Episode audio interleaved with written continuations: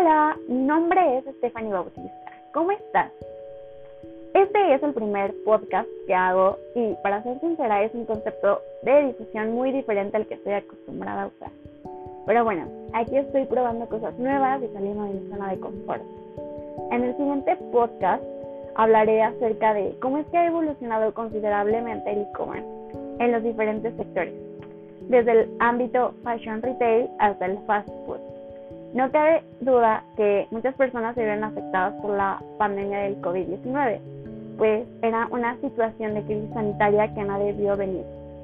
Sin embargo, a pesar de todas aquellas malas rachas, el desempleo y las pérdidas de familiares y amigos, hubo gente que supo aprovechar la increíble y yo diría exitosa nueva forma de negocio.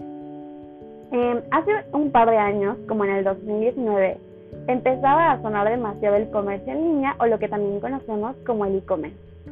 Por es muchas de las marcas importantes, o más bien que ya estaban posicionadas en el mercado, empezaron a apostar por esta nueva forma de negocio, que era a través de las redes sociales o lo que ya conocemos como sitios o plataformas web. He estado sin duda muy sorprendida y emocionada porque muchas personas se animaron a emprender sus propios negocios, pues sacaron todos sus talentos ocultos y empezaron a lucrar con él. Además, considerando desde mi punto de vista como futura mercadóloga, creo que han hecho un excelente uso de los medios digitales. Los que más he visto son en plataformas web como Wix y redes sociales como Facebook, Instagram y TikTok. En eso se puede observar cómo hacen uso de diferentes estrategias de venta y compra. Fotografías desde los productos o servicios, atención personalizada, diferentes puntos y formas de entrega. Y en cuanto al feed, de diferentes redes sociales, el uso de historias, publicaciones en formato carrete, el uso de diferentes paletas de colores y tipografías, entre muchos otros factores que motivan la compra de dichos productos. Como anteriormente mencionaba, me encanta el contenido y no solo eso, sino que muchos negocios están dándole prioridad al consumidor, es decir, brindando una atención más especializada y una experiencia de compra satisfaciendo así las necesidades de cada cliente real o potencial. Eso es algo sumamente importante porque hay muchas empresas que incluso ya estando posicionadas en el mercado se olvidan mucho de que pues el cliente es una pieza clave pues ahora sí que en el emprendimiento y demás, así como en la compra y la venta. Bueno, además un negocio que también vimos en esta pandemia fue el entretenimiento. Todos en algún momento queramos o no, caímos en los reels o videos que se suben ya sea en Facebook, en Instagram o incluso en la misma plataforma de TikTok. Que bueno, estos videos eh, son muy variados, es decir, tiene demasiados temas, desde recetas de cocina, videojuegos, de humor, romance, entre muchos otros. El contenido es tan variado para que se pueda adaptar a cada uno de los consumidores que bueno, eh, el punto importante aquí es captar la, atención de muchos de los oyentes, de los usuarios que hacemos eh, la comunidad de muchas redes sociales que son como Facebook, Instagram, entre muchas otras. Y bueno, eh, muchos de estos influencers o creadores de contenido, como les llaman ahora, eh, han estado ganando o más bien monetizando estos videos, ya que pues a muchos de nosotros nos han llamado mucho la atención. Y bueno, no me pueden negar que muchos de nosotros hemos intentado las recetas o aquellos tips, ya sea para la escuela, para el trabajo, en la casa, etcétera, etcétera, etcétera. Cabe resaltar que se han hecho muy virales temas de diversas índoles, pues como anteriormente mencionaba, los temas que se ven en estos medios varían demasiado, puede ir desde factores políticos, religiosos, culturales, etcétera se ha popularizado muchísimo la libertad de expresión en ambos géneros, tanto masculino como femenino.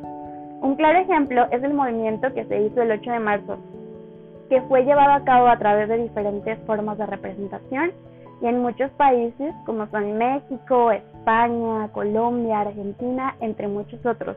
Pues gracias a los medios digitales, influencers, creadores de contenido y muchos canales que están en contacto con diferentes usuarios, pudieron difundir las diferentes marchas, diferentes puntos de vista y de opinión que se llevaron a cabo este 8 de marzo de 2021.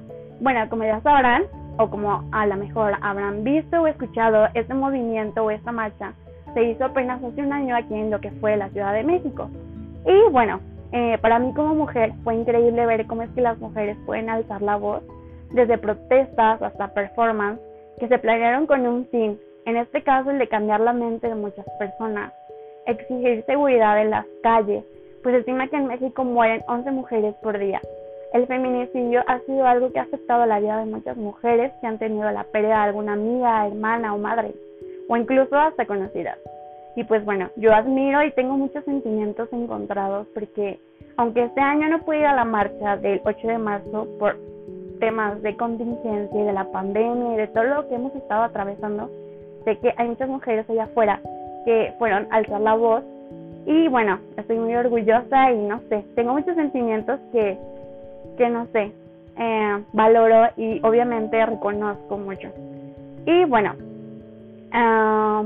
también es importante considerar bien el uso de estos medios también, porque algo que se vio mucho en estas plataformas fue eh, la distribución de información falsa, ya que hay muchas páginas que se dedican a estar pues nada más eh, difundiendo información que no es verídica o que a lo mejor la obtuvieron de fuentes que no son cero confiables. Y bueno, Ah, es importante leer bien, saber identificar de qué lente se está leyendo, obviamente ver las dos partes o las dos caras de la moneda, como muchos le decimos. Y bueno, no solamente en la cuestión de páginas o de ah, algunos artículos, ya sean de revistas o periódicos, sino también mencionando hace unos minutos lo del emprendimiento. Hay muchas marcas que han estado afectando a muchas personas, es decir, haciendo fraude, a lo mejor haciendo transferencias o demás, han quedado muy mal con esos consumidores. Y bueno, yo digo que usemos los medios de forma responsable, también hay que saber identificar y ver si es que la marca o el negocio es confiable, leer bien. Y bueno, mi consejo del día de hoy es que sigan emprendiendo en todo aquello que les guste y que disfruten hacer. Recuerden que cuando se trabaja en todo aquello que los apasiona, no se cuenta como trabajo. Háganse de sus propias cosas y bueno, síganme para escuchar más podcasts acerca de tips o datos del emprendimiento, marketing y contenido digital. Nos vemos el próximo jueves. Bye.